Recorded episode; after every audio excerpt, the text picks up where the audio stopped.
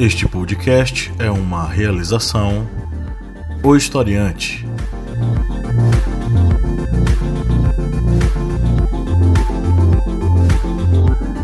Olá, ouvintes, bem-vindos mais uma vez ao seu podcast sobre as ciências humanas. É o podcast do Historiante. A cada semana com a missão de tentar fazer com que seus neurônios trabalhem um pouquinho mais diante dessa loucura que foi 2020. Eu sou o professor Paulo Magalhães e comigo hoje, como sempre, estão os meus queridos colegas de bancada que hoje receberam um chamado e estão todos reunidos aqui. Está o senhor Kleber Roberto. E aí, pessoal, beleza? O senhor Márcio Fabiano. Olá, minha gente. 2020 2020 já está indo, tá? Era de Aquário chega segunda-feira. Ninguém me ligue, vou estar um avatar. Senhora Lídia Verônica. Oi, oi. E a senhora Bia Siqueira. Olá, gente. E aí, como é que vocês estão? Como é que tá esse fim de ano? O, o fim de ano que o ano nem passou e a gente já chegou em dezembro, né? Pois é, num piscar de olhos, o ano virou, né, gente? Num piscar de olhos, nós estamos aqui falando sobre a loucura que foi viver sob o governo Bolsonaro e também sobre a pandemia de coronavírus. Sabe o que foi que eu lembrei um dia desse, galera? Foi o seguinte: nós tínhamos gravado no final de 2019 um episódio onde a gente falava que a pandemia não era essas coisas todas, que tava vindo aí umas notícias, que a gente, enfim, não era para ter tanta, tanto medo. Só que aí o que aconteceu? Aconteceu que a gente não publicou o podcast porque a gente levou um tapa na cara. A pandemia veio sim, ela veio forte. Ainda bem que nós não publicamos esse episódio e ainda bem que nós revimos os nossos conceitos. É um recado para você, nosso ouvinte. Mesmo que você tenha algumas opiniões, saiba que observar as coisas ao redor e mudar essa opinião pode fazer bem para você e pode fazer bem para as pessoas com quem você convive, tá? Então, a pandemia veio, nós tivemos que conviver com ela, nós tivemos que superá-la e nós ainda temos que conviver com ela durante um bom tempo, porque, salvo engano, segundo informações, serão no mínimo dois anos para que o Brasil fique imunizado contra a Covid-19. Então, tem muita coisa ainda que vai rolar, muita água vai passar por esse rio, mas a gente vai conversar um pouquinho sobre como foi o 2020 de cada um de nós, logo após os recadinhos.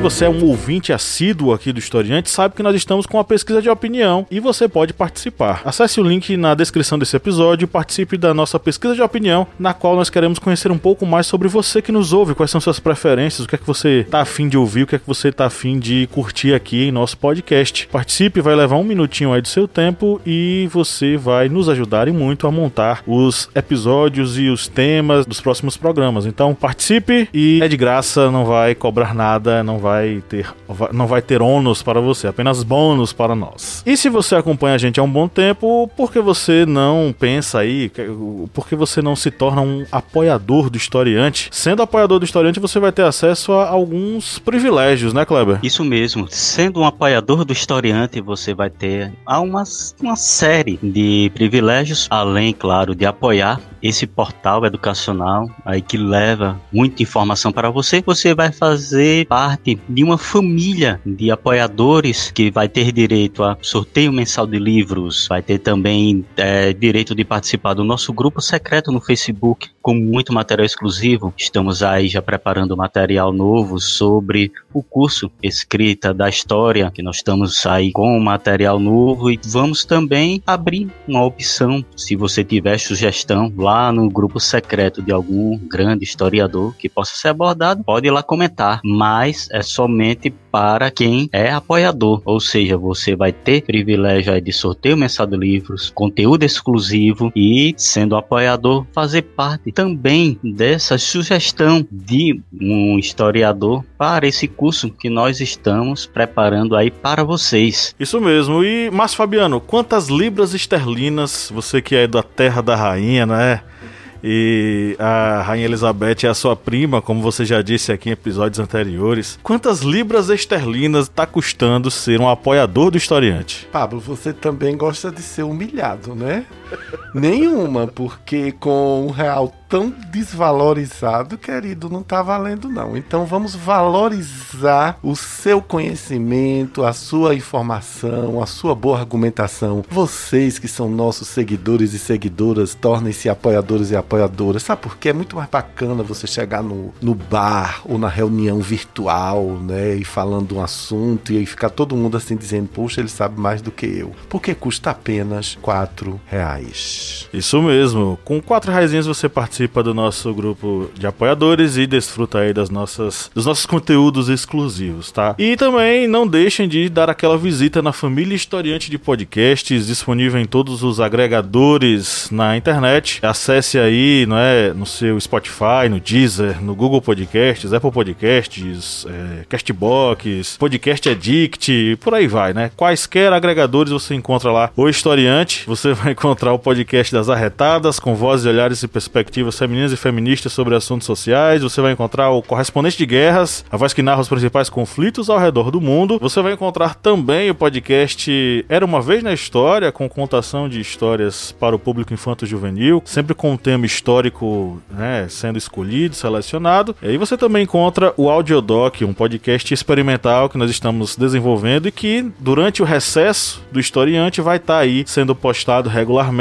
Acompanhe nessa primeira temporada nós estamos acompanhando o, a ascensão e queda de Fernando Collor de Mello no, na presidência do Brasil. Tá imperdível com entrevistas aí com pessoas, com pesquisadores. Tá, tá bem interessante, né? Acesse aí ou aqui o audiodoc ele vai ser postado tanto aqui no feed do historiante quanto no feed próprio lá do audiodoc, também disponível no seu agregador preferido. É isso, vamos para a nossa pauta, que é uma pauta aberta hoje, né, gente?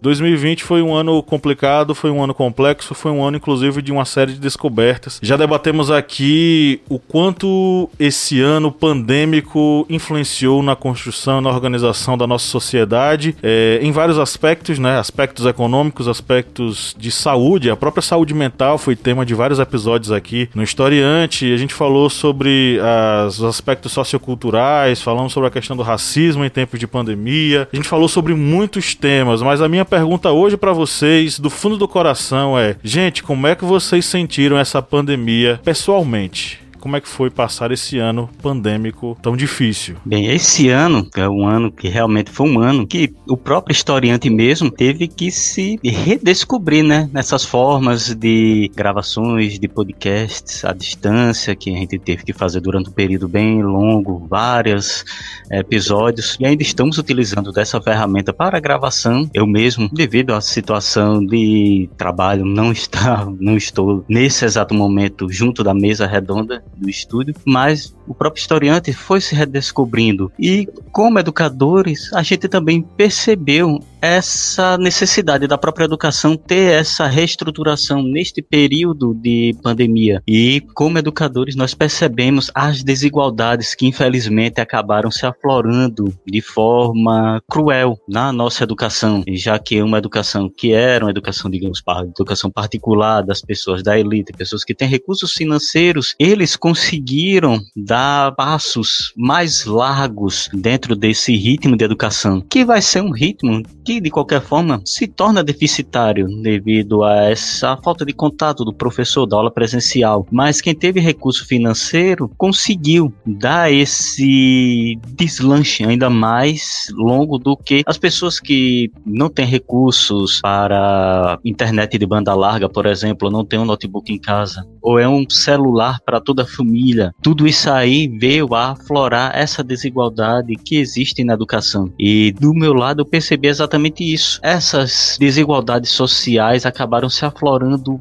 muito mais. E eu acabei vendo também que a nossa sociedade também acabou aflorando ainda mais os seus preconceitos, o seu ódio, a sua fúria. Digamos, o lado ruim do ser humano acabou aparecendo com mais vigor dentro desse período de pandemia pandemia, enquanto outros locais do mundo nós acabamos vivenciando um ressurgimento de coisas boas da sociedade, da proximidade, de uma sensação de ser humano. Aqui no Brasil, eu percebi exatamente isso, que no Brasil a gente acabou aflorando o que há de pior no ser humano. Houve situações, digamos, humanas, situações mais daquelas, digamos, entre aspas, belas, mais heróicas nesse período? Tiveram, tiveram sim no Brasil. Mas, é, infelizmente, eu vejo que a sociedade brasileira ela acabou aflorando muito do seu lado ruim. É tanto que, como essa, como deixa dessa minha primeira fala, saiu a pesquisa, né, dizendo que o presidente já não é considerado como o principal culpado das mortes na pandemia, e eu vendo a reportagem e mesmo sendo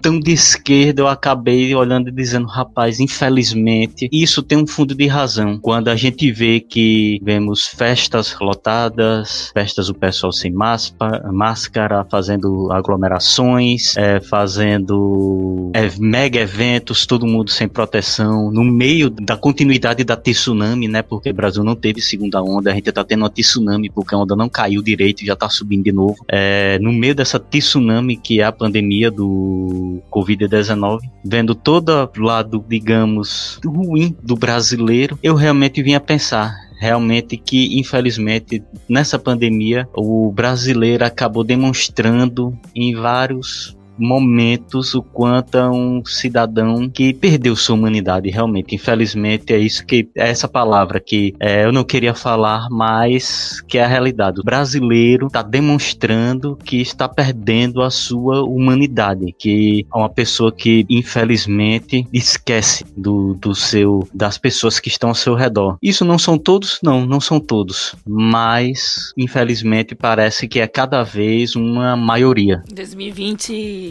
para mim, né, foi como, os, é, como costumo falar, né, um pouco de droga, um pouco de salada, né. Enquanto a gente tentava manter a saúde em dia, algumas surtadas, né, graças ao nosso governo, exatamente tudo que Kleber falou, afetou a gente psicologicamente, foi inevitável, né, que nós não estivéssemos dentro de casa, presos, desesperados, sem esperança, e ligasse a televisão para pelo menos distrair ou se informar do mundo lá fora e bater aquela angústia, né sem perspectiva nenhuma para o futuro do país, né? Quem dirá para o nosso. Basicamente isso, né? o ano inteiro é, nessas oscilações de fé, fé, esperança e vou jogar tudo para cima, porque foi muito pesado o ano. Eu confesso que muitas vezes eu preferi me alienar, é, não buscar informações, não assistir jornal, parar de ler matérias para poder manter a mente um pouco mais tranquila. Eu sofro de ansiedade e foi, foi muito terrível, assim, entre o não conseguir dormir e o apagar de cansaço, né, mental. Enfim, foi um ano muito, muito carregado, né? Eu acho que a gente passou por uns 10 anos no ano de 2020. Enfim, eu acho que 2021, que é a virada do, do século de novo. Brincadeira, mas 2020 praticamente a gente não viveu, né? Vamos ver se 2021 aí a gente consegue é, recobrar, né? O que foi perdido durante esse ano e tomar vergonha na cara quando a gente tomar vacina, poder levantar do sofá e acordar esse gigante de novo aí que a galera acordou em 2016, eu não sei onde ele tá. A gente precisa fazer alguma coisa tomar alguma atitude para poder ir para as ruas se manifestar de alguma forma contra esse governo que está no poder. Eu acho inadmissível que a gente chegue até 2022 do jeito que está agora. E com certeza para o governo é muito melhor que a gente fique dentro de casa. Então essa vacina não vai sair nem tão cedo. 2020, eu não vou dizer que foi uma página, é uma página virada em branco, né? Mas vai, a gente, vai demorar muito tempo pra gente se curar esse ano. Assim, além da vacina, né? Os danos causados, eu acho que vai demorar. Não só na na, na, no pessoal, mas na, em toda a estrutura social, né, que a gente presenciou aí o descaso, né, desse ano e dos problemas que aconteceram, né, independentemente do do governo, mas consequentemente, por falta do, das ações do governo, né, a gente vai passar muitos anos ainda para se erguer e se recuperar de 2020. Eu costumo dizer que 2020 o mundo acabou, né? A gente viu o fim do mundo, ele veio, acertou a gente em cheio, e aí e a gente acompanhou a gente tudo. Tá na caverna do dragão, né, Bia? Exatamente, e a gente ficou assistindo, né, Lídia, o mundo acabando, e a gente que, eita, povo, o que, que eu posso fazer? Nada, você não pode fazer nada. E aí aquela completa completo sentimento de incapacidade, né? Terrível. É, mas é aquela coisa, eu também não posso dizer que esse ano foi um ano. É, um ano em branco. Não. Mas aí é o meu caso particular. No meu caso particular, muita coisa aconteceu. O mundo acabou e mesmo assim é, a gente teve que continuar. Foi tudo muito doido. Todo, tudo ter. O mundo teve que se adaptar, né? Todo mundo teve que se adaptar. E foi isso também. Voltei pro sertão, né? Tava lá em Brasília passando um tempo e voltei. E tanta coisa aconteceu. Meu Deus, eu nem sei, né, gente? Muita coisa aconteceu esse ano. E, e é como eu falei também, parece que foi tudo em uma semana. Ontem era janeiro e aí agora a gente já tá aqui em dezembro. E é isso. Eu acho que foi um ano doido. Acho que a palavra é essa. Foi tudo muito doido. e a gente enlouqueceu, né? Sim, foi tudo muito doido e a gente enlouquecendo junto. E como que não enlouquece, né? A gente tem uma, um vírus aí tentando matar a gente e um verme tentando matar a gente na presidência. Tá difícil. O vírus e o verme. Podcast de terror. Eu vou escrever esse conto aí, o vírus e o verme. Escreve mesmo, gata. Então, minha gente, deixa eu falar uma coisa coisa. Retrospectivas, em geral, ou são muito sentimentais, piegas, ou são muito frias, mas eu acho que ambos os casos elas têm uma, uma coisa em comum. Retrospectivas são falhas, né? Não dá pra gente condensar num podcast, num vídeo, num programa, ou até mesmo numa conversa de bar tudo que se passou no ano. 2020 pode ser visto de diversos aspectos, né? Eu prefiro falar como brasileiro mesmo, que é onde eu estou. Eu não, não saí do país esse ano. Aliás, ninguém nem se pode mais sair, né? Com essa situação aí tão cedo não poderemos sair se continuarmos desse jeito. A comunidade europeia já alertou o Brasil, né? Todos nós, nós já somos um pária, né? Nós, o país já está isolado. Isso não adianta. Podem xingar, podem podem chamar de esquerdopata do que for, nós já estamos absolutamente isolados. Os países mais desenvolvidos, eles simplesmente nos ignoram. Esqueçam, esqueçam. Angela Merkel não cita o Brasil. Pode de lançar um veneninho aqui ou acolá. Mas eles estão bem resolvidos. Os ingleses estão se resolvendo. E olha que a Inglaterra foi pau, né? Porque os ingleses foram bem rebeldes em relação ao respeito ao lockdown, essas coisas todas. Os americanos continuam esquizofrênicos, mas ontem deram uma prova em conteste da sua solidez democrática. Ontem o Joe Biden foi aclamado pelo colégio eleitoral, junto com a Kamala Harris, como presidente e vice, acabou, entendeu? O Trump pode dar o calundu, pode soltar aí uns mísseis, pode revelar, como estão afirmando alguns órgãos de imprensa dos Estados Unidos e de Israel, que ele já teve contatos, né, junto com autoridades de Israel, com seres alienígenas, no sentido de terem já feito comunicações. Ele pode fazer qualquer coisa para tentar desestabilizar estabilizar o mundo, mas já deu, perdeu. Enquanto isso, nós estamos aqui patinando esquizofrenicamente, né, nesse ringue de patinação absolutamente doido que é o, que, que é o Brasil. Eu vou, eu vou falar uma coisa que me entristeceu muitíssimo e uma coisa que me alegra muitíssimo nesse cair da tarde de 2020. O que me entristeceu muitíssimo foi o que Kleber citou. Como é ruim, como é doloroso saber que nós não somos os reis da simpatia. Nós não somos mais aquele país solidário, amigo, fraterno que recebe todo mundo. Aquela ilusão criada, né, para poder vender música e para vender campanha da, da Embratur nos anos 70 e 80, né? Brasil, país amigo, não tem racismo, não tem isso, não tem Ame aquilo. Ou deixo. É, Brasil ame ou deixo e, e, e, e, tudo mais. Eu, adoro, eu até toparia deixar por uma temporada. O problema é que não dá, né? Los hermanos não vão nos aceitar. Angela Merkel não quer nem nos ver. Eu vou para onde? Para Tanzânia? Quem sabe? Aí o que é que acontece? Foi um ano que nós é, fomos expostos e fomos expostos sem nenhum constrangimento. Isso incomoda mais muito mais, né? Não tivemos constrangimento em matar, não tivemos constrangimento em sermos cúmplices de assassinatos, né? Não preciso citar, basta vocês fazerem uma retrospectiva mental das notícias, né? Infelizmente, talvez, certamente daqui até 31 de dezembro, a gente ainda fica na expectativa de ver outra tragédia. Não tivemos constrangimento em votar em quem nos rouba, descaradamente. Não tivemos constrangimento, pudor em votar em homens que estão sofrendo processos de agressão contra mulheres, em políticos, homens, sejam lá homens e mulheres, que estejam com processos de corrupção, de improbidade administrativa. Não tivemos pudor nenhum em mostrar o quanto nós somos nefastos. O Brasil, o brasileiro, a brasileira sai de 2020, eu creio que dentro da minha rude análise, né, da minha rústica observação, sai, nós saímos divididos profundamente. Essa parte nefasta, é, essa, esse grupo de conterrâneos e conterrâneas que apoiam tanta sandice, né, que está sorrindo. O ministro Eduardo uh, Pisaiolo, eu, eu, só quero dizer Pisaiolo, Pazuello. Pazuelo. É Pazuello, não, os Pisaiolos não merecem ser comparados àquele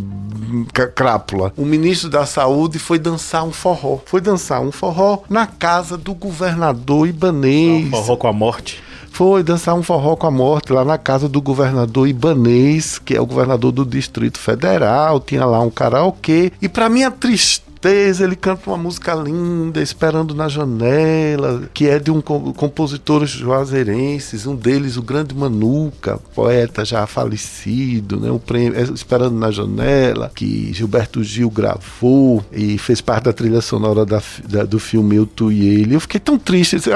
Olha, de tudo que mais me entristeceu, entristeceu foi ouvir Esperando na Janela. Esperando na Janela é uma canção linda, delicada de amor, não é aquele baiãozinho, baiãozinho gostoso de namorados, né? Por isso eu vou na casa dela para levar meu amor para ela. Tô esperando na janela. que coisa linda, né? Mas infelizmente o amor que estava sendo esperando, é... o amor que estava esperando na janela é a morte. É a morte vestida com sua roupa estranha, esquisita que está ceifando. Aquilo é tão significativo, aquele vídeo, é tão significativo que né, eu confesso a vocês, queridos e queridas, que eu fiquei com pena do ministro. Eu, por questões de fé pessoal, eu acredito que um dia nós vamos encontrar e vamos ter que dar, prestar contas da nossa consciência do que nós fizemos nesse planeta enquanto aqui estivemos encarnados. E eu não queria estar na pele do ministro, de sua maldade, de sua incompreensão, de sua mediocridade, de sua incompetência. Queria só dar um recadinho. Além de tudo, a cena é cafona, né? Porque aqueles vestidos daquelas mulheres, né? Ainda tá o Zezé de Camargo. Zezé de Camargo, querido, eu sei que você não me ouve, porque que eu, até onde eu sei, você não ouve podcasts, né? Ainda mais podcasts que estimulam a inteligência. Mas, poxa, Zezé, eu gosto de você, cara. Você compôs É um Amor, é tão bonito. Não encerre sua carreira com essa decadência, né? Saia desse barco. Você ainda tem uma chance, querido, não é? Faça como um MC vida. Vá atrás do verdadeiro Brasil que você encontra paz. Deixa eu ser positivo porque eu estou falando demais, mas eu estou tão feliz, tão feliz com duas coisas que já eu já vou adiantando, Pablo, as minhas indicações. Calma, Márcio.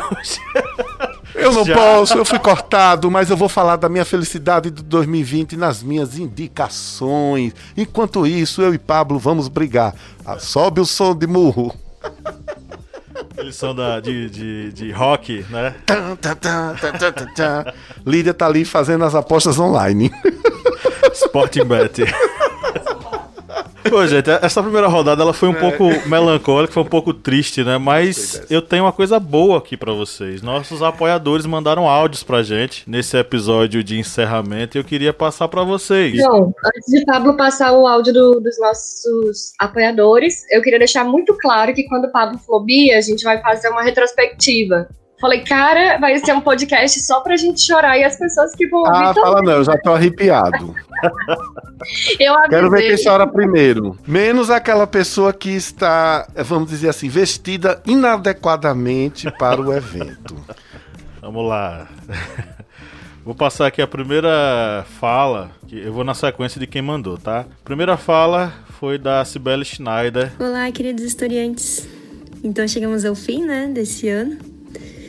E durante toda aquela turbulência que acontecia no início do ano, aquele desgoverno, que infelizmente segue até hoje, eu senti muita necessidade né, de entender melhor o que nos levou até aquele momento, uh, o que nos trouxe até aqui, né? E acabei encontrando vocês e nossa, eu não tenho palavras para agradecer. Foi muito rico para mim. Então, na verdade, meu recado é de gratidão pelo trabalho que vocês fazem.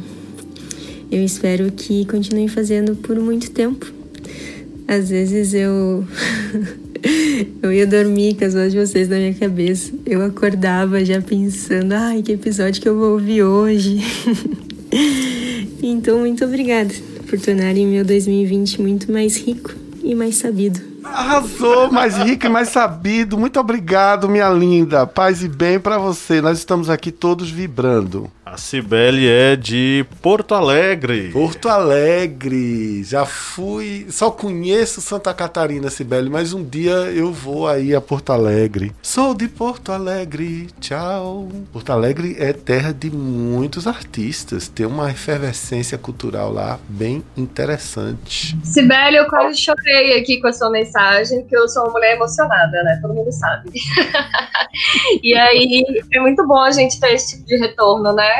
É, dá sentido ao trabalho da gente. Sibeli vai ter muito material, muita coisa no historiante. Enquanto não houver a grande revolução comunista no mundo, porque aí nós vamos nos tornar algo assim mundial tal. Aí, aí eu não sei o destino do, do professor Márcio também, porque ele vai ter que se juntar para o lado vermelho da força. Querido, deixa eu só lhe responder uma coisa. Quando vocês comunistas tomarem conta do mundo, daqui a 457 anos eu vou estar em outra plano astral, meu lindo, porque é impossível, né? Mas enfim, continue. Pois é, Sibeli, inclusive, falou uma coisa que a gente geralmente diz, né? Que o podcast é para fazer você ficar mais sabido. Então quer dizer que alguém tá ouvindo a gente e pegou a mensagem.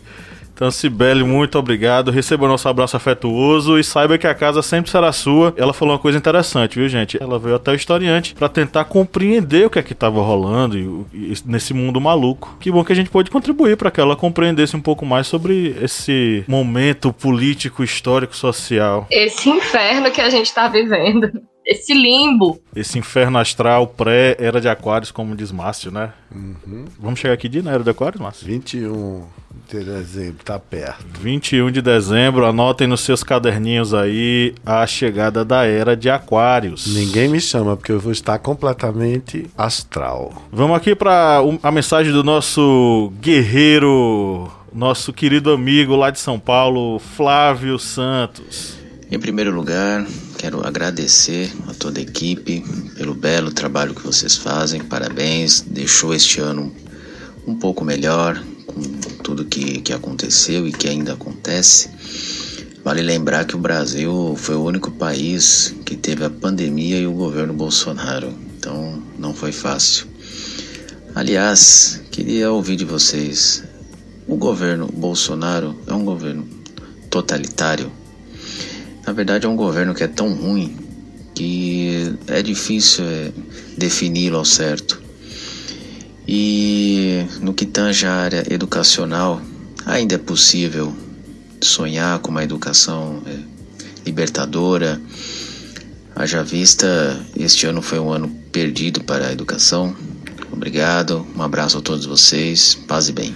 Flávio querido, sempre bom contar com, contigo a gente já se chama de amigo, né? E eu queria responder dizendo o seguinte: para mim, eu acho que o governo Bolsonaro é um governo totalitário. Não é ainda, vamos dizer assim, porque não houve uh, um marco regulatório, né? Foi dia tal, como teve lá é, o AI-5 ou o golpe militar, né? Uh, mas o governo do, uh, Bolsonaro é totalitário na medida que as ações que ele toma, que ele determina por trás dos bastidores são absolutamente totalitárias. É só você ver a questão do, do uso da ABIN para favorecer o filho dele, o senador Flávio Bolsonaro, o uso de recursos públicos para investigar jornalistas, comunicadores e influenciadores digitais que são contra o governo, a tentativa dele, junto com o Davi Alcolumbre e o Rodrigo Maia, de achar uma brecha que não existe para que houvesse a reeleição do presidente da Câmara e do Senado. Autoritário é também o seu espírito, não é? O espírito da coisa.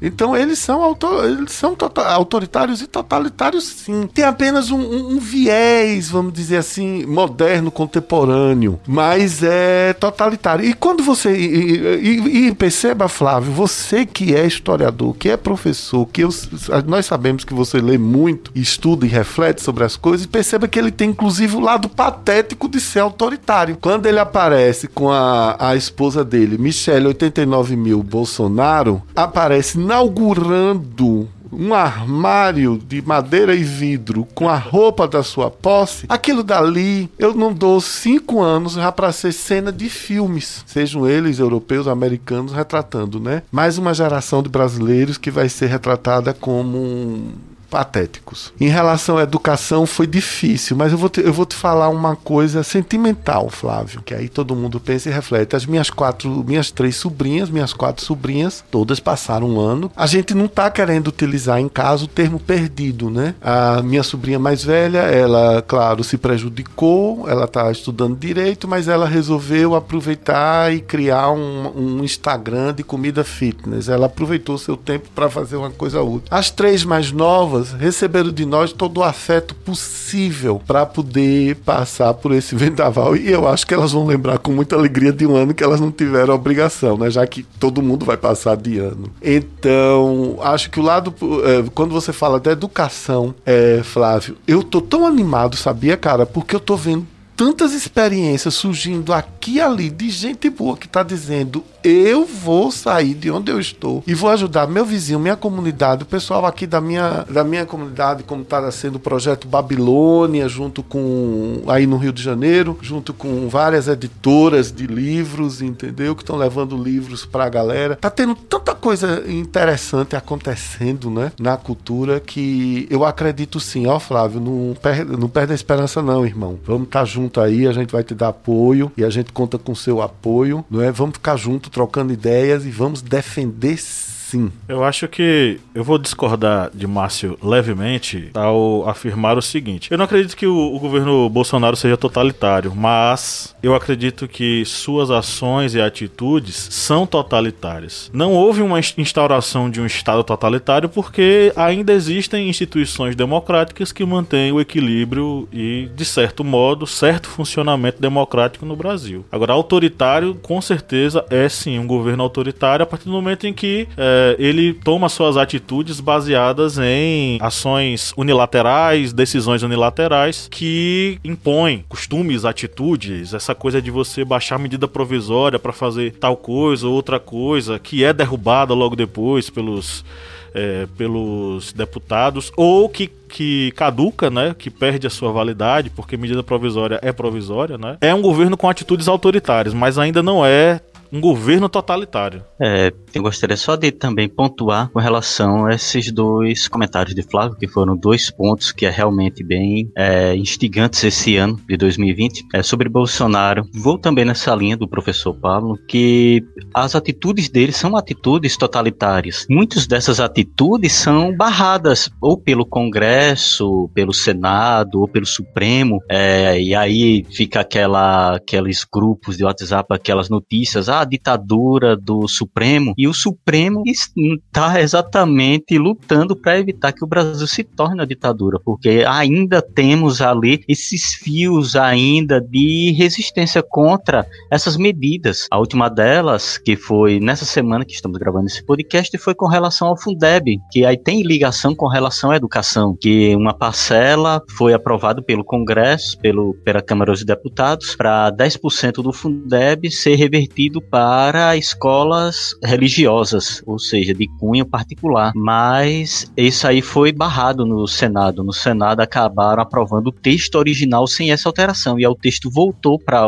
a Câmara dos Deputados para aprovação como texto original, sem a retirada desses 10% do Fundeb para instituições é, de cunho religioso, instituições particulares. Isso daí a, a gente sabe que tem aqueles pezinhos daqueles da bancada evangélica que tem essa ligação direta com o presidente. Tem outras medidas, medidas presidenciais que acabam também refletindo nesses bloqueios que tem nas instituições. As instituições ainda funcionam para dar essas impedir essas atitudes do presidente. Agora eu só vou entrar na educação e vou falar do presidente só no finalzinho dessa minha fala, porque com relação à educação, eu acho que a aprovação desse ano para o ano seguinte, ou seja, nenhum aluno perder de ano e no ano seguinte já está aprovado, isso aí vai ser um tremendo desastre para a nossa educação, principalmente a educação das pessoas mais carentes na educação pública, porque os alunos eles já têm uma deficiência educacional. Infelizmente, isso é nítido, isso é claro. E eles vão passar para um ano sem a bagagem intelectual que seria do ano,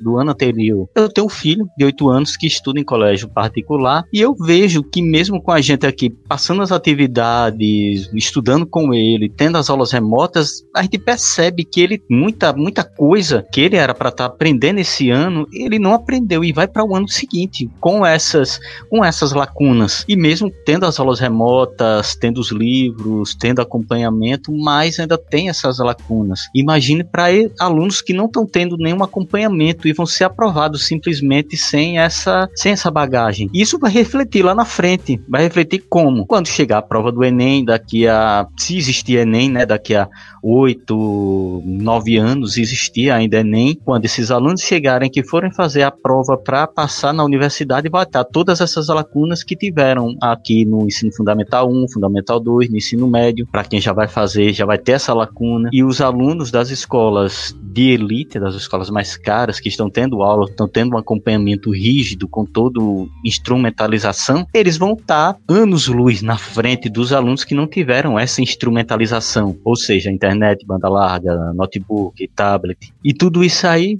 vai ter reflexos lá na frente, com esse distanciamento dos alunos das escolas de elite para os alunos da escola pública, que já é algo muito grande e agora, infelizmente, vai se tornar maior. E aí, voltando com a questão do presidente, é algo até que eu converso com a minha esposa, que também é contra Bolsonaro, e ela sempre diz isso. Será que se Bolsonaro, ele perdendo a eleição, e o filho dele, que vai ser o sucessor dele, a presidência, isso, pô, vamos deixar, vamos anotar aí na parede, na agenda, fazer aquele escrito na árvore que fica durante anos até a árvore apagar. Bolsonaro vai botar um filho dele para ser candidato à presidência. Será que se o filho dele ou ele perder a eleição, ele vai entregar a faixa para um opositor? Há de se pensar muito nisso. Eu quero ser polêmica. É, eu tô aqui para isso, né? Eu sempre sou polêmica. Jogue duro. eu vou discordar do, do Márcio em um ponto que também é sobre educação. Eu ele trouxe o ponto positivo e isso é bom, porque geralmente eu sou muito negativo. E realmente teve umas iniciativas privadas que foram bem legais e tal, alguns colégios particulares tentando ajudar o pessoal da escola pública e tal. Mas o prejuízo para a educação é real. Realmente, com o Ministério da Educação esse ano foi foi um desmonte da educação. A gente está passando pelo processo aí da CAPES que vai proibir, vai suspender todas as bolsas de pesquisa em ciências humanas. E isso é um grande prejuízo. Sem falar em toda a questão estrutural que a educação está passando, sabe? De desmonte, de privatização, de sucateamento. Então, realmente, a gente está num momento horrível para a educação. Foi um ano terrível para a gente. Mas tiveram aí uns pontinhos de luz, como o Márcio trouxe. E sobre o governo Bolsonaro ser totalitário, eu diria que ele é um fascistoide, usando uma palavra que meu professor usou outra vez. Ele tem uma postura fascista, ele tem uma postura autoritária, mas ainda assim a gente tem resquícios de democracia. Eu digo resquícios mesmo, porque a democracia ela já está fragilizada, rasgada desde 2016, com o golpe parlamentar. E desde então a gente veio só vendo um show de horrores, assim, por parte do poder público. E além disso, é, a gente pode não enxergar no dia a dia e pode não estar tá vendo na estrutura, na estrutura estatal, um, um desmonte e tal, um uso dele de maneira autoritária, mas é, o governo tem viés fascista e genocida. Tanto que, eu não sei se vocês viram, gente, eu vi isso hoje, agora o novo diretor da FUNAI falando que está na hora desses índiozinhos e dessas indiazinhas estarem nas escolas urbanas e aprender a namorar brancos e pretos. E eu fiquei, meu Deus do céu. Então, isso é um discurso colonialista, né? Então, realmente, é, é um governo autoritário. Volta a chegada dos portugueses nas caravelas, né? Exatamente. O mesmo discurso, sabe? E eu fiquei pensando, ok, ele não é autoritário porque a gente ainda consegue ter algumas ferramentas democráticas. A gente tem. Sim, as instituições fazem notas e notas de repúdio. É incrível. Todos os dias uma nota de repúdio diferente e nada acontece. E é isso aí. Eu diria que presidentes já caíram por menos, né? Ou por nada. Mas é, é isso, gente. Minha contribuição muito ruim, muito triste é essa. Acho que a gente está tentando entrar pro Guinness, né? Com o presidente que mais cometeu crimes de responsabilidade. E por enquanto a gente tá na frente. Estamos liderando. Vamos tirar ouro nessa, nessa Olimpíada aí de tragédia. Vamos para o próximo, a próxima fala aqui do Marcelo Raulino. Olá, espero que esteja tudo bem com todos. Bom, gostaria de usar o espaço aqui para elogiar muito, muito, muito o canal e o conteúdo que vocês fazem, que vocês geram. É muito bom, é sempre passado de uma maneira muito gostosa de acompanhar. Eu adoro muito. é em épocas tão insanas, né, que a gente passa, sempre que a gente abre o jornal, abre o noticiário, parece que é sempre uma insanidade diferente, é muito bom poder acompanhar, poder estudar com vocês. E gostaria também de de indicar o, o curso de mitologias que vocês produzem, que eu amo muito. Beijos. Arrasou, Marcelo. Marcelo, é, pode ficar aí preparado porque 2021 também vai vir muita coisa boa nos nossos cursos, viu? Estamos preparando muita coisa bem interessante e também, como dito no iníciozinho desse podcast, a gente também está preparando aí o conteúdo da escrita na, da história, que mesmo sendo essa, esse conteúdo para quem está estudando história, mas a gente faz de tudo para ser um conteúdo bem diluído, um conteúdo bem interessante e que venha também a despertar o interesse no estudo da historiografia. O professor Pablo está aí também vivenciando, né, juntamente com comigo e com a professora Joyce, e o desenvolvimento desse novo conteúdo aí para vocês. Mas Marcelo, brigadão, valeu e 2021 tá vindo com muita coisa boa. Kleber é aquele cara da Top Term que sempre diz: "Olha, aí tem mais". Você Adoro. Tem que fazer o marketing. O professor Márcio está aí. Márcio, recebi quanto aí na, na aula de publicidade? 5,3. Marcelo, querido, que coisa boa, cara. É... Bom, vou ter que descobrir de onde você é. Uma das coisas mais legais que eu gosto de fazer parte do historiante é saber que, por exemplo, eu não sei, Marcelo, se um, algum dia eu vou te conhecer na vida, mas saber que nós contribuímos para o exercício de raciocínio de gente por esse Brasil todo, inclusive para fora do Brasil, porque nós chegamos até a Irlanda, até Dubai. Não é verdade, meu pai? Procurando aqui de onde é o Marcelo para lhe dizer. Ah, manda um abraço. Ele já, já, está abraçado. Próximo, manda aí, porque a gente tá a gente tá tão feliz. Oh, eu quero agradecer o carinho, porque eu acho isso tão legal. é tão bom saber que a gente realmente está sendo ouvido, que a gente não tá aqui falando para as paredes e que as pessoas é, se conectam com a gente de alguma maneira, né? E é isso aí. Sim, é, é muito gratificante não só saber que tem pessoas ouvindo, dando feedback e que a gente faz diferença, né?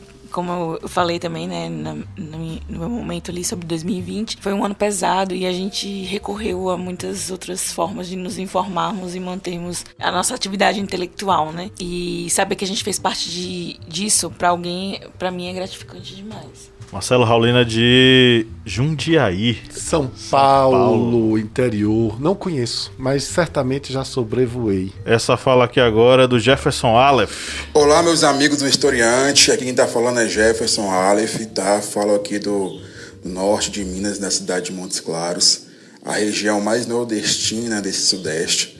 E queria mandar um recado para vocês para falar o seguinte: é, vocês esse ano foram uma luz tá? um acalento no meio desse ano tão conturbado que foi. É, minha sugestão é que vocês falem mais um pouco sobre personalidades históricas, historiadores que conseguiram pensar esse país e inventaram o que hoje a gente chama de Brasil, né? Então, estão falando de Caio Prado Júnior, Florestan Fernandes e tanto outros tão importantes que ajudaram a construir o Brasil como a gente conhece hoje. Um forte abraço, estou sempre acompanhando vocês. Isso aí, Jefferson, mineiro, Montes é... Claros. Montes Claros, exatamente. Ele falou uma coisa eh, que é real, né? É, é, onde o Sudeste é mais nordestino. E ali, eu já passei em Montes Claros.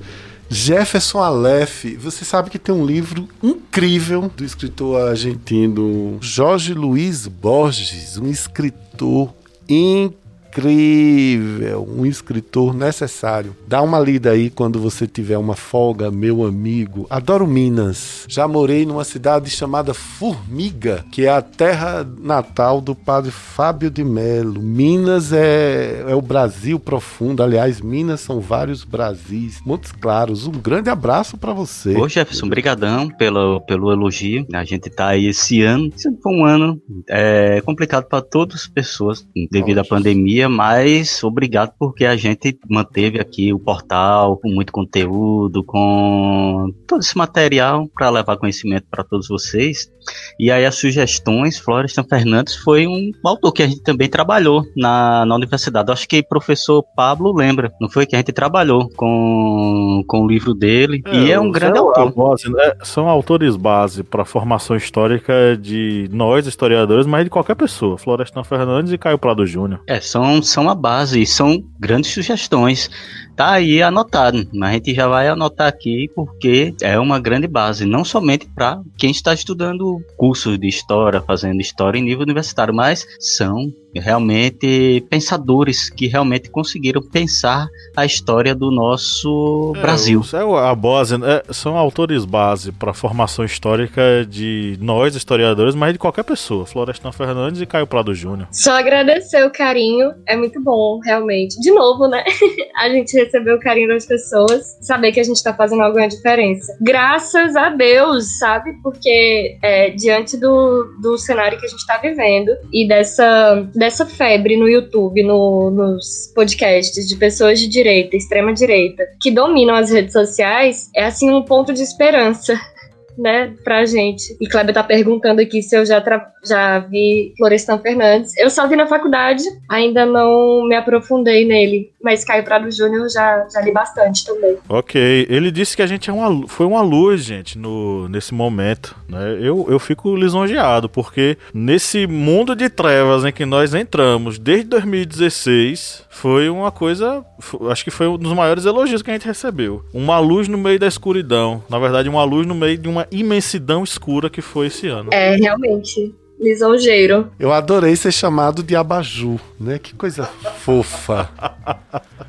Um beijo. Abaju. Jefferson, Nós somos o farol. Márcio Fabiano, farol, farol que é, vai conduzir as pessoas para saírem desse mundo laranja do, do Partido Novo e levar-nos para o caminho correto da esquerda, porque tudo leva à esquerda. Eu, eu, eu prefiro não comentar. Vamos continuar na vibração, né, Pablo? Vamos lá. E no apagar das luzes da nossa edição, a gente recebeu o áudio também do nosso querido Bruno Araújo. Vamos ouvir ele aqui. Olá pessoal do Historiante, meu nome é Bruno, eu sou um assíduo ouvinte do podcast, sou um apoiador com muito orgulho e o meu, a minha mensagem é para parabenizar pela dedicação, pelo carinho na criação dos conteúdos. É um conteúdo de qualidade excepcional e que eu, como um estudante de graduação de História, agrega muito na minha formação. E a minha sugestão aqui seria para conteúdos voltados justamente para a área acadêmica. Uma coisa mais em relação à construção do conhecimento histórico, com a diferença de história e memória. Esse tipo de conteúdo para mim seria a cerejinha no bolo que já está excelente. Muito obrigado, pessoal. Continue excelente trabalho em 2021. Valeu, Bruno. Muito obrigado por ter feito parte aí dos nossos amigos apoiadores esse ano. É, o seu áudio chegou um pouquinho depois do fechamento da edição, mas está aqui registrado e receba também nosso abraço afetuoso. É, galera, vou fazer algumas perguntinhas rápidas aí vocês me respondem também rapidamente, tá? Menos minha idade. Qual foi a perda? Qual foi a perda mais sentida nesse ano de 2020 para vocês? a perda da dignidade humana, eu acho que foi bem terrível. Tá dentro aí da proposta. Eu acho que a perda realmente da humanidade da gente. É, frente à morte de tantas pessoas. Eu vi, né, o Brasil. A gente viu, né, realmente a. Não só o Brasil, né, o mundo inteiro. Como a gente. Eu me incluo nisso porque muitas vezes eu quis sair de casa sem pensar, né, na dor do outro ou na responsabilidade de poder estar tá levando ou trazendo doença para dentro de casa e para fora. Tive que trabalhar no meio da pandemia. É, tomei precauções e tudo mais, mas pensamentos egoístas sempre vinham e iam em meio a tanta dor. Então acho assim que a gente não chegou a perder, mas chegou a conhecer o lado que todo mundo sempre escondeu, né? Que é esse lado egoísta. Então assim, a gente não perdeu, né? Aprendeu, na verdade, que quem, são, quem somos realmente, né? Todos nós. Eu me incluo nisso porque me vi esquecendo os outros muitas vezes em frente a, minha meu próprio bem-estar, né? E me indignei também com muitas outras situações. Eu acho que é isso que a gente perdeu em 2020, um pouco da humanidade. Não só em números, que também são significativos, perdemos vidas, né? E acho que a gente perdeu um pouquinho dessa do resto de humanidade que ainda tinha na gente. É isso, a perda da inocência de ser brasileiro. A gente não é inocente. Essa foi para mim a grande perda. É isso, eu ia começar falando sobre as 182 mortes, que foi uma grande perda. Isso para mim foi terrível, né? Trágico. Mas eu também sinto muita falta da nossa reputação internacional. A gente perdeu a nossa reputação internacional, é, coisa que a gente demorou muitos anos para conquistar e durou tão pouco, né? Foi, foi triste. Agora a gente é uma chacota pro resto do mundo. E também a perda eleitoral para mim foi muito triste, não porque. Não que eu perdi, eu não perdi, né? considero uma vitória o trabalho que a gente desenvolveu aqui, mas porque de fato a gente o, o cenário político nacionalmente, a gente voltou para muitas pessoas conservadoras e muitos partidos conservadores. Isso para mim é a grande perda. A gente devia estar tá avançando, a gente devia estar tá progredindo cada vez mais e não regredindo. É, eu acho que é, a grande perda para a gente foi exatamente essa questão de, do brasileiro perder aquela característica né, do brasileiro cordial. Se isso já existiu alguma, em algum dia, realmente essa ideia de brasileiro cordial, a gente acabou vivenciando que que, não, isso não existe. Lembrando que o, essa ideia do brasileiro não cordial não é somente daquela pessoa que está ali é, lutando pelo dia a dia. Esse daí é guerreiro. Esse aí ele tá porque está lutando, trabalhando, é, trabalhando no, no, delivery, trabalhando na, na agricultura familiar, trabalhando nos hospitais, trabalhando na educação remota.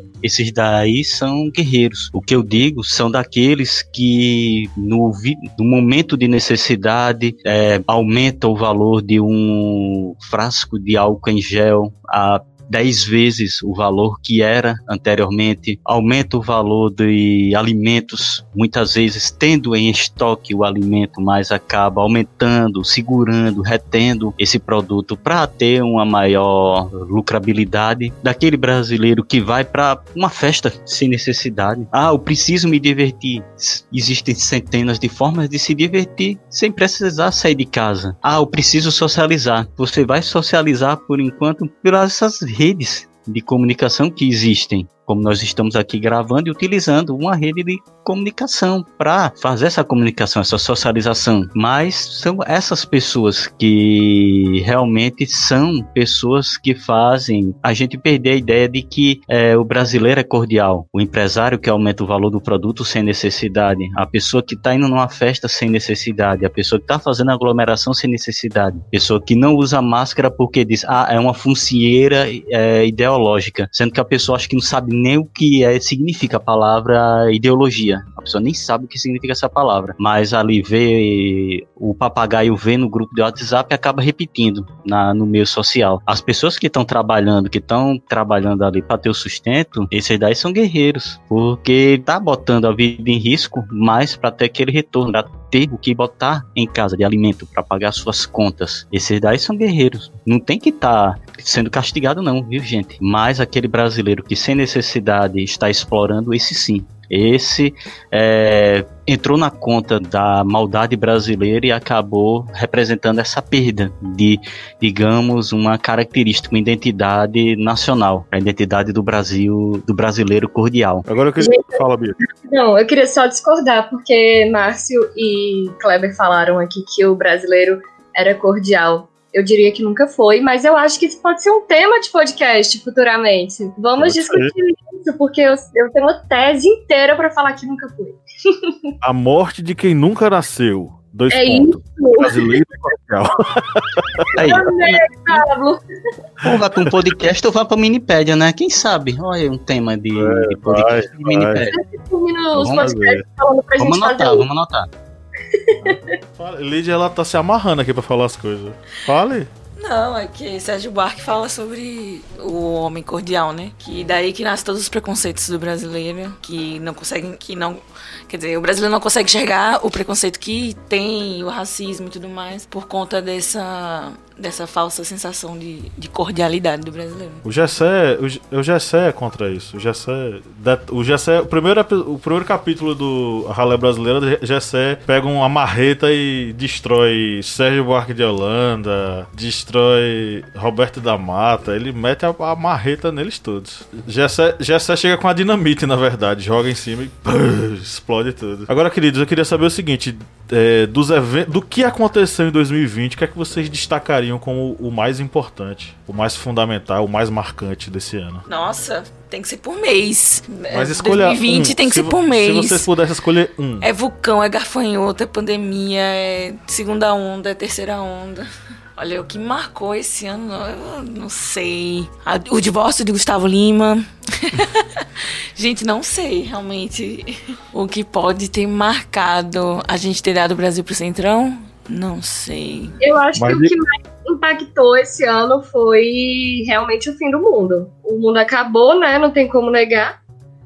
E aí o resto foi consequência. Eu acho que na minha opinião, é, é, o que mais me marcou em 2020 é que no meio dessa, desse terror que nós estamos vivendo, não é só no Brasil, né? Outros países também estão passando por momentos bem punks. Eu vou citar duas coisas. Esse início de entendimento que a comunidade científica está voltando para as questões espirituais, para as questões astrais, para as questões de que nós não somos isolados e não somos os donos desse nosso universo. É porque nós estamos num período de maldade tão grande que a gente não consegue nem perceber que a gente não domina a Terra. Uma vez eu vi uma palestra que eu achei muito interessante que o sujeito dizia o seguinte: ele era um professor de biologia, ele disse: Deixem de vocês serem besta que a gente não vai acabar com a Terra, não. É a Terra que acaba a gente. Minto, quem disse isso foi o Murilo Gun, no ano passado em Petrolina, na, no auditório da, da Fiesp em Petrolina. É a Terra, a gente não vai sobreviver e a Terra continua, porque a gente tá fazendo tanta maldade com a Terra. Então a gente tá. Eu tenho observado observado muito que a ciência está mais espiritualizada, mais sensível para outras questões às quais nós não temos respostas. Essa é a primeira é, coisa que me marcou. E a segunda coisa que me marcou, é, aí é como um participante do, do historiante, é a América Latina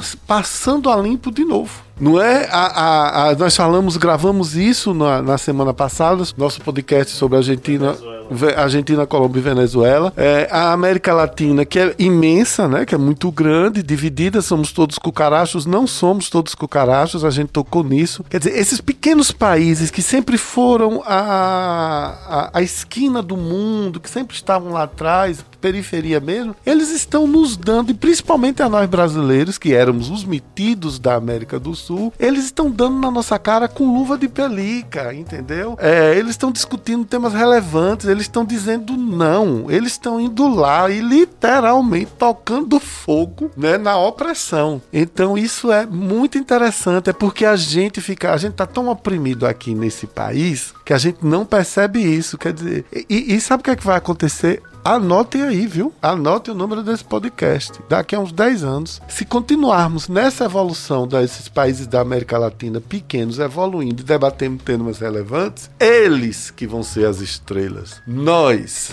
Se é. não mudarmos, nós Mas vamos é... ser uma estrela apagadíssima. No, no, seguindo o caminho que a gente tá seguindo agora, o destino é esse. Eu queria destacar, gente, eu só preciso lembrar a vocês que esse episódio é sobre o retrospectivo, então seria bom a gente dar uma pincelada de alguns eventos. Ah, tá. Por exemplo, não, tudo bem, você levantou dois aí pra gente debater, tudo bem. Eu queria inserir nisso aí o seguinte, uma coisa que me marcou bastante foram duas. Uma não tem como não lembrar, gente, da Regina Duarte, ministra da, da, da Cultura, e o desastre que ela foi e as falas que ela deu naquela entrevista da CNN, uhum. épica e antológica, quando ela relativiza as mortes, quando ela fala que na ditadura nem era assim tão ruim e começa a cantar pra frente Brasil, de frente para as câmeras da CNN. Isso foi uma coisa absurda, expondo as vísceras de um governo declaradamente autoritário, declaradamente declaradamente defensor da ditadura. E o modo melancólico como ela se como é que eu posso dizer, se esfarelou e saiu do governo. E a outra coisa, gente, não tem como não lembrar as enormes filas da Caixa Econômica Federal de pessoas indo atrás do dinheiro do auxílio emergencial, se humilhando, numa humilhação terrível, e no momento em que todos nós deveríamos estar isolados e aquelas pessoas sendo submetidas a, poxa, eu preciso sobreviver, preciso entrar nessa fila da Caixa porque senão não tenho acesso a esse auxílio emergencial. Esses dois momentos desse ano 2020 para mim foram fundamentais pra gente entender. Eh, se, se eu disser, se alguém perguntasse dois momentos simbólicos de 2020, esses dois são, esses são os dois momentos simbólicos de 2020 para mim. A gente tem que separar 2020 e, e não em meses, mas em anos, né? Digamos, 2020 no mês de 1965, 2020 no mês de 1970, né? São, parece tão distante, você falando de Regina Duarte, parece tão distante e não foi, né? Tão distante assim. E o vídeo de Mário Frias, eu acho que também é, é, é algo que a gente também pode lembrar que foi do ano de 2020, né? Foi tanto tantos absurdos num ano só, realmente é difícil de, de assimilar todos a esse ano. Tanto que eu, eu para mim já era uma coisa muito distante esse, esse acontecimento com a Regina Duarte. Ele era parecia algo tão distante, né? E na verdade foi esse ano, realmente. Gente, eu também quero dar um destaque especial aqui pro divórcio que aconteceu esse ano, que foi o divórcio de Bolsonaro com Sérgio Moro né? Hum. Deu desestabilizado. Esse é extremamente significativo esse aí foi, mexeu com todas as estruturas, né? Porque ele não, não, ele simplesmente não foi demitido, né? Ele saiu, mas por foi, quê? Milindrou a relação, né? Terminaram, né? Por quê? Porque o presidente estava tentando é, manipular a Polícia Federal. Isso, cara, até hoje a gente ainda não consegue explicar o que foi que aconteceu, né? Com, com a investigação contra os filhos dele. Foi, milindrou a relação, né? E ainda terminou com Bolsonaro cantando para Sérgio Moro, né? Esqueça de mim, afinal, para esquecer, você tem experiência. eu amo essa música, estragou para mim, Márcio. Não, amor, eu adoro.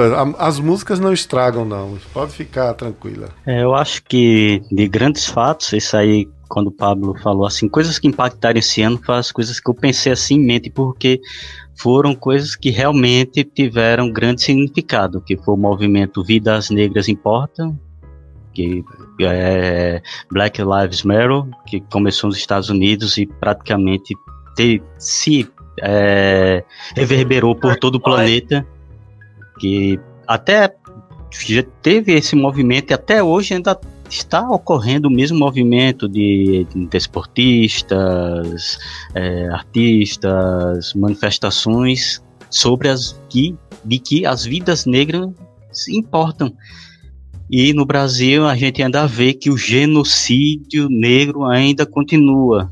É, é impressionante. Tem esse movimento mundial, tem um movimento brasileiro, mas ainda vemos que é, ainda temos muito a caminhar. Isso foi uma das coisas que deu esse impacto quando falou, o professor Pablo falou disse, foi isso aqui que ocorreu em 2020 e realmente teve impacto. E a outra que foi algo bem mais local, bem mais local e que a gente vai sentir nos próximos anos, que foi as ondas de incêndios florestais, principalmente a do Pantanal, que foi ali algo devastador, algo terrível, algo que você ficava, eu ficava espantado quando que minha esposa é bióloga, ela recebia nos grupos de biologia os brigadistas de incêndio mostravam assim o horizonte totalmente vermelho de fogo e eles indo para lá para tentar combater sozinhos. Enquanto o governo disse que mandava apoio, mas foi um apoio para aquela situação, um apoio irrisório. Um apoio que praticamente a gente não viu algo realmente da do porte que o Brasil poderia atuar naquela região. Ou seja, foram esses dois coisas assim que realmente quando fala de 2020, fora lógico a pandemia, mas tirando a pandemia, algo assim que 2020 vai impactar tanto o movimento é, Black Lives Matter, Vidas Negras Importam, e os incêndios florestais que no Brasil teve, na Austrália teve, ou seja, algo que o mundo também tem que começar a repensar, porque o cenário não é tão é, animador com relação à proteção ambiental. E a gestão totalmente desastrosa da pandemia no Brasil, encabeçada pelo incompetente Mor, que foi eleito e colocado lá com um discurso de competência e que no final das contas foi o maior dos incompetentes. Era um momento, ele é um não militarzão, tal, era o um momento dele botar cap capitalizar o evento, sabe? Dizer, ó, tá tendo a pandemia, pronto, eu vou mostrar para vocês agora como é que um militar faz, aí trabalhar com logística militar, não sei o que e tal. Mas não, nem isso ele soube fazer, nem isso ele soube aproveitar a, o esquema do exército, sei lá, que possa existir para esse tipo de momento, né? Esse, esse, tipo de evento. Então, eu acho que a, a, a gestão desastrosa da pandemia é uma coisa que a gente nunca, nunca, jamais poderá esquecer e a gente vai registrar aqui nesse episódio. Mas eu só quero terminar dizendo que vocês vocês falam tanto, e principalmente você, professor Kleber comunista, falam tanto da minha prima Queen Elizabeth, que ela está tranquila aos 97 anos, sentada no trono e não furou a fila para tomar vacina. Ao contrário de Trump, que ordenou que os primeiros a serem vacinados fossem os principais assessores, os que lidam com Trump, com ele. Então, viva a rainha da Inglaterra, minha parente distante, inclusive, rainha, a gente queria tratar com você do nosso exílio aí, nos castelos e tais. E eu fico impressionado. O mundo é uma coisa realmente. Lídia disse a palavra. Lídia foi sábia ao dizer: não existe 2020. Existe 1970, 80. Existem várias décadas nesse ano de 2020. 2020 foi uma pasta. Foi uma pasta. Eu queria dizer o seguinte: a Rainha Elizabeth, ela não tá fazendo questão de de vacina porque ela é reptiliana, cara. É claro que ela não precisa de vacina, ela não é humana. cara, não, e eu ia falar dela também aqui nessa na nossa retrospectiva, porque o, o marido dela teve Covid, né? É. E ela não teve. Então, assim, ela é imortal. Ela é imortal. Eu vi um meme hoje que ela é, era uma foto dela, né? Ai, lembro lembro como se fosse hoje, quando o menino Jesus nasceu. É, era uma criança muito alegre. Muito é. Porque ela. É eterna, cara. Como pode? Ela foi a pessoa que melhor sobreviveu a 2020. Pleníssima. Não, ela sobreviveu Tomando seus três drinks do, por dia, bem. Ela vai, o ano que vem, ela vai sentar com os netinhos e vai dizer: Ó, oh, eu já passei por uma pandemia. Vocês não lembram, mas foi lá em Atenas, lá, a peste de Atenas, quando tava tendo a guerra do Peloponeso, ocorreu uma pandemia, uma epidemia lá, ela vai lembrar disso. Porque, como bem lembrado por Bia, né? Os reptilianos não vão precisar da vacina humana. Para quê? Eles vão levar para o planeta deles, para testar. Que nem o Temer. O Temer também é reptiliano. Cadê o Temer? Não, ele é vampirão. Temer é vampirão. Imagina a enciclopédia viva que não é Agora, mulher. Eu queria gente. registrar também o seguinte: o Jefferson, ele, o Jefferson Aleph, nosso apoiador, ele recebeu o livro A Grande Gripe, né, que a gente sorteou, e ele fez uns stories maravilhosos sobre o conteúdo do livro. E isso me lembrou o seguinte, gente: faz 100 anos que o mundo começou a vencer a luta contra a gripe espanhola. Há 100 anos atrás, em 1920, o, a humanidade começou a vencer a gripe espanhola e começou a desenvolver mecanismos e a vacina para erradicar a gripe espanhola. Né? Então é um marco importantíssimo esse ano. E esse ano, acredito eu, que seja o início da nossa vitória contra a Covid-19. É um marco histórico necessário para a gente lembrar, registrar. E nossos ouvintes aí, eu espero que seja esse episódio ele seja também um acalento para o seu coração. Eu estou afirmando, nós vamos começar a vencer a Covid-19 a partir de agora. A comunidade médica, a gente critica muito, né, os médicos, mas a comunidade médica se organizou, a comunidade científica se organizou para lutar contra a Covid-19 e desenvolver a vacina. O livro A Grande Gripe, que a gente sorteou aqui, do John Barry, é um livro muito bonito porque ele presta uma homenagem aos guerreiros que lutaram contra a gripe espanhola naquele momento. Ele vai citar a galera que era negacionista, a galera que atacava, que dizia, ah, isso é uma besteira, vamos pra rua, a galera que criticava e a comunidade científica lutou. E ele dedica o livro a um médico que é, ele se dedicou à busca pela, pela vacina e não conseguiu. E acabou morrendo de febre amarela no Brasil, porque ele queria, perdeu muitos amigos é, para febre amarela e acabou morrendo de febre amarela no Brasil, indo em busca da cura da febre amarela. Então, a gente precisa lembrar e reverenciar todas as pessoas que lutaram contra a febre, a febre amarela, contra a gripe espanhola e agora contra o Covid-19 e lembrar que essas pessoas, elas sabem o que é do que estão falando. Político não sabe o que é doença, general, militar não sabe o que é doença. Quem sabe o que é a doença é a comunidade científica, a comunidade médica. Por isso use máscara e fique em casa, desgraça. É, quando, quando eu vejo o nível dos militares no governo Bolsonaro, eu percebo realmente o como o Brasil tá numa enrascada. Se o Brasil, se o Brasil entrasse uma guerra com outro país agora, o outro país podia invadir a gente com pau, com um pedaço de pau, pedra, estilingue, que ia dominar, porque quando eu vejo o nível de capacidade que o nosso nosso ministro da saúde, né, o Pizzaiolo, né, é Pazuello, ele é general, mas a especialidade dele é logística, né? É o, e o ministro que tem especialidade em logística, na área de logística, não prepara seringa, não prepara é, agulhas, não prepara os equipamentos básicos para um período de vacinação, que todo planeta sabe que vai ter que ter centenas de milhões de agulhas, de seringas no estoque para começar um processo de vacinação que tem que ser rápido para tentar vacinar o máximo de pessoas possíveis.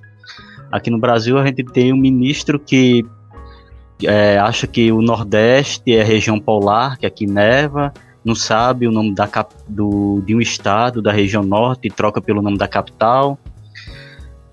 Outros militares, infelizmente, acabam também demonstrando o mesmo nível de preparo sobre conhecimento do Brasil. Ou seja, é algo que eu sento assim e fico pensando, a gente. Porque sabe, né? Eu estudo muito essa coisa militar, assim, mas vejo que o Brasil, meu Deus do céu, a gente tá, tá realmente há, anos luz de, de preparo nessas coisas com relação a, a outros países. E quando vejo a, o nosso gabinete militar totalmente é, se curvando perante um presidente fascista, apenas em troca ali da, de migalhas de, de ministérios, secretarias. É, em troca disso aí, eu vejo que infelizmente o Brasil é né, não tem jeito, né? É complicado, a situação é complicada. E aí, só fazendo essa, só fazendo, viu, rápido, rápido, rapidinho, só essa conexão. No Brasil, a gente tem esses militares que são, a gente tá vendo aí, são entreguistas, se entregam por qualquer cargo. Nos Estados Unidos, durante as manifestações do Black Lives Matter, Trump ordenou que o exército, as forças armadas, se possível, utilizassem armamento contra os cidadãos. E os generais, todos, escreveram um manifesto dizendo que as forças armadas americanas servem para proteger o cidadão norte-americano em primeiro lugar. Eles não iam atacar as manifestações. Aí a gente vê não é passando pano aqui para oficial norte-americano que a gente sabe os massacres se cometem em várias regiões do planeta, mas numa situação de defender o seu próprio povo, enquanto uns aqui no Brasil dizem que não é para ter tom alarmista, não é para ter angústia, em meio a uma pandemia que matou mais de 180 mil pessoas em menos de um ano, porque começou aqui em março e a gente nem terminou o ano, ou seja, em menos de um ano já matou mais de 180 mil e ele fica com esses discursos de palhaço, enquanto a gente vê a nossa cúpula militar fazendo esse papelão nos Estados Unidos, a cúpula militar diz: não, nosso serviço é defender o povo americano segundo a Constituição. Ou seja, só aí ele já matou Trump com relação a essa ideia de que iria usar as Forças Armadas contra as manifestações. E aí também tirou a ideia, né, que tinha alguns abestalhados de grupo do WhatsApp no Brasil dizendo que o exército americano ia apoiar Trump num golpe de Estado. Acho que aí respondeu essas duas demandas numa cacetada só. Ah, meu comentário ia ser bem breve. Que, assim, na minha opinião, os militares brasileiros, eles são completamente incompetentes no que eles deveriam fazer, cumprir a função deles, que é pintar meio fio e metade de árvore. E nem isso eles fazem direito, e as pessoas dão credibilidade ao que eles falam. Eles não sabem nem o que, que eles estão fazendo. Quem dirá o que outras pessoas deveriam estar fazendo. Né? Não é área deles. Com todo respeito aos militares. Vamos para as indicações. Dicas culturais. Última indicação do ano, gente. O que, é que vocês gostariam de sugerir para essa galera acompanhar nessas férias que estão chegando? Eu vou indicar o seguinte: eu e minha digníssima esposa assistimos nesse final de semana ao documentário na Netflix Amarelo né, que é uma obra-prima do rapper Emicida. Ele é um documentário musical que acompanha o show que ele fez, né, no Rio de Janeiro, no Teatro Municipal. É no Teatro Municipal de São Paulo. Isso, no Teatro Municipal de São Paulo. O nome do documentário é Amarelo, é tudo para ontem. É um documentário fantástico sobre o álbum, sobre a construção do álbum, mas também sobre a história da música negra no Brasil, nas referências que o Emicida tem e também a reverência que ele faz para grandes artistas como o Belchior e como a Fernanda Montenegro. É um álbum fantástico e acredito que seja a obra-prima do Emicida. E para nossa playlist, eu vou sugerir Amarelo, que é a música do, a música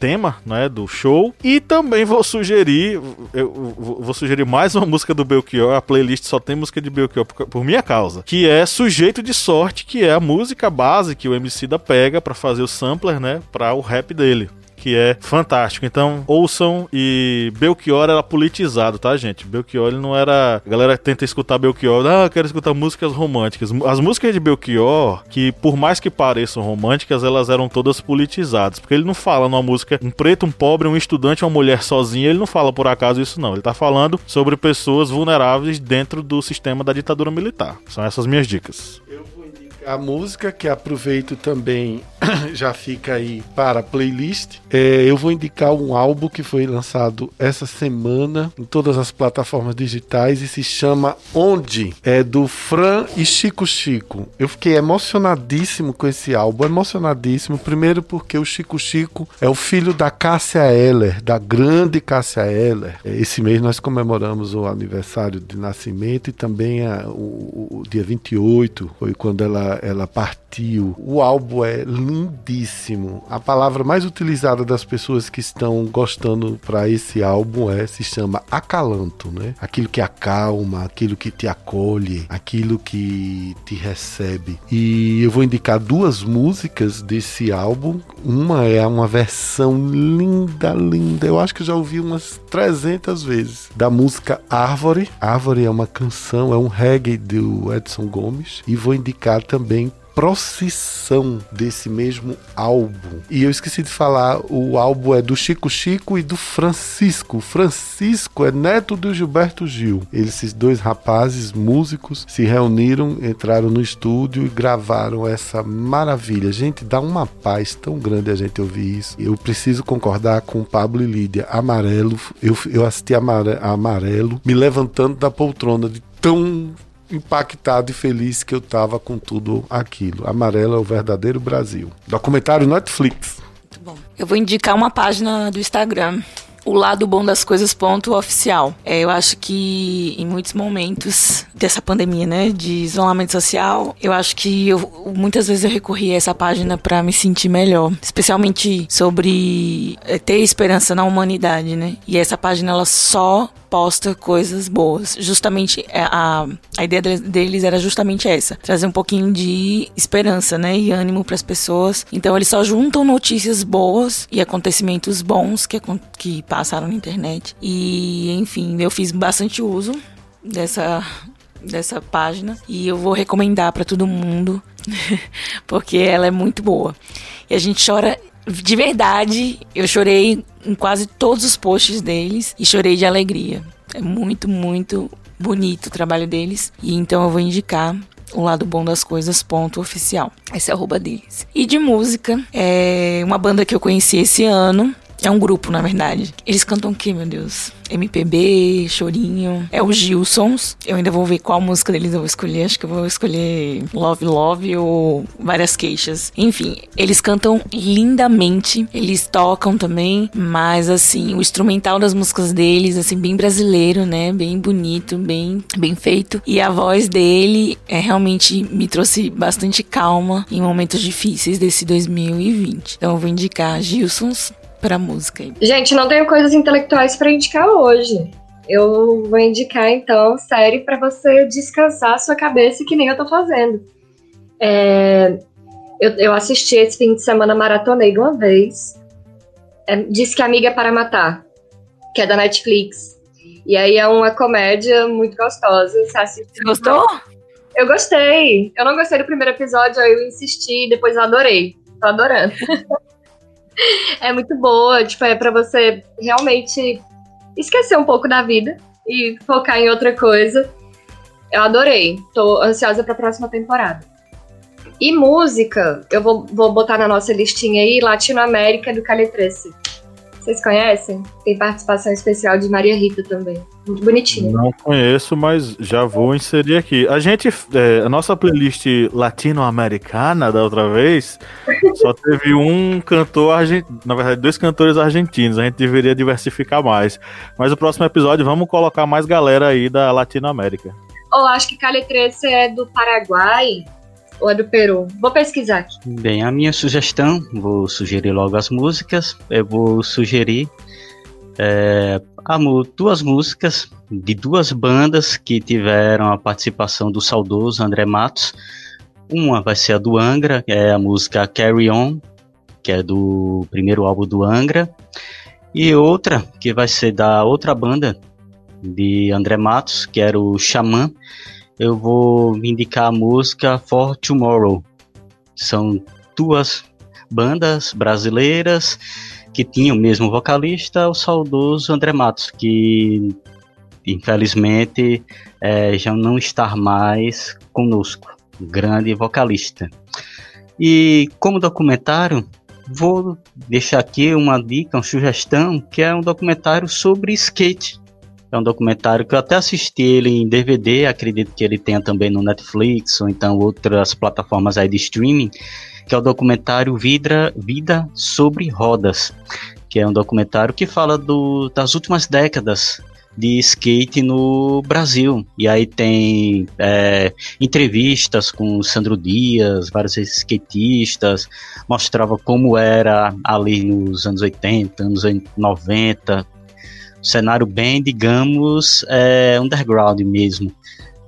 E vale a pena assistir para conhecer um pouquinho dessa história. Tem algumas, é, algumas entrevistas bem engraçadas. E o pessoal era bem, digamos, da luta mesmo para levar o movimento do esporte, do, do, skate no Brasil ali, no momento em que havia vários locais que tinham uma proibição de skate. Lembrando aí que foi a Erundina que é, liberou a prática de skates em São Paulo. Luiz Erundina que estava com Guilherme Boulos, mas infelizmente no Brasil, em São Paulo só gostam de tucanos que roubam merenda. Luiz Arundina é a, vo a vovó Juju, do irmão do Jorel. Cada vez mais se parece com ela. Pronto, eu recomendo Irmão do Jorel também, gente. Assista. irmão do Jorel é muito bom. Ah, Irmão de Jorel é fantástico. Irmão de Jorel é o quê? É o nosso Simpsons, só que mais legal e, e, e family friendly. E tem muita, muitas referências e, sério, eles fazem muitas críticas de maneira muito suave, né? Isso. É fantástico. Irmão de Jorel é. Pra qualquer pessoa, em qualquer faixa etária, vai curtir Irmão de Jorel.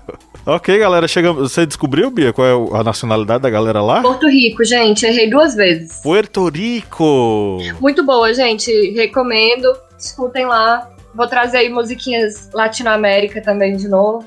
Pois é, e próximos episódios de Latinoamérica, mulher, apareça, pô, pra gente debater. Ou, por favor, gente, tô com saudade. A partir de agora eu tô de volta 100% no historiante. E é isso aí, vão ter que me engolir.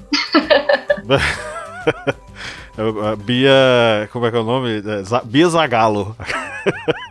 Vocês vão ter que ver que o bichinho tá definhando, gente. Enfim. Então é isso, galera. Chegamos ao final da gravação do nosso podcast. Você que nos acompanhou e nos ouviu até hoje, nós passamos esse 2020 juntos. Você que é de São Paulo, do Rio, que é de Manaus, que é de Vila Velha, que é de Caruaru, você que é do interior do Mato Grosso do Sul, receba agora o nosso abraço afetuoso e nossas palmas.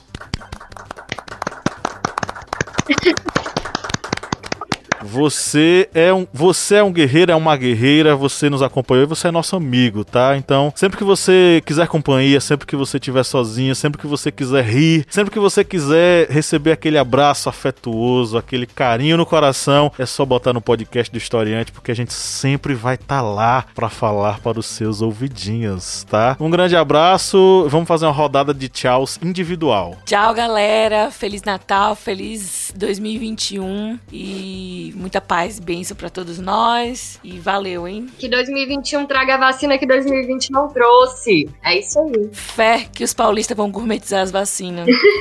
Valeu, gente. Valeu pelo apoio. Continue com a gente, que 2021 vai ter muito conteúdo.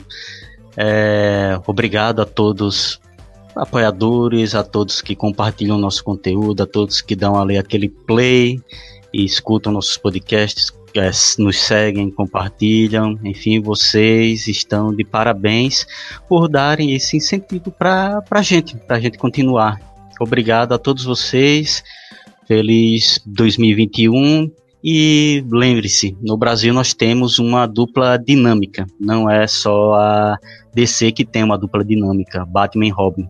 Nossa dupla dinâmica é Paulo Freire e Zé Gotinha que são os caras que estão aí levando a gente aí para frente na educação e na saúde. Defendam a educação pública de qualidade, defendam o SUS e defendam nossa dupla dinâmica, Paulo Freire e Zé Gotinha. Valeu. Gente, muita paz para vocês aí em 2021, muito estudo muito lazer, muita meditação. Vai dar tudo certo. Era de Aquários, 21 de dezembro de 2012. Ok, agora no 3 vamos dar, dar o nosso tchau coletivo. Um, dois, três. Tchau. tchau. tchau.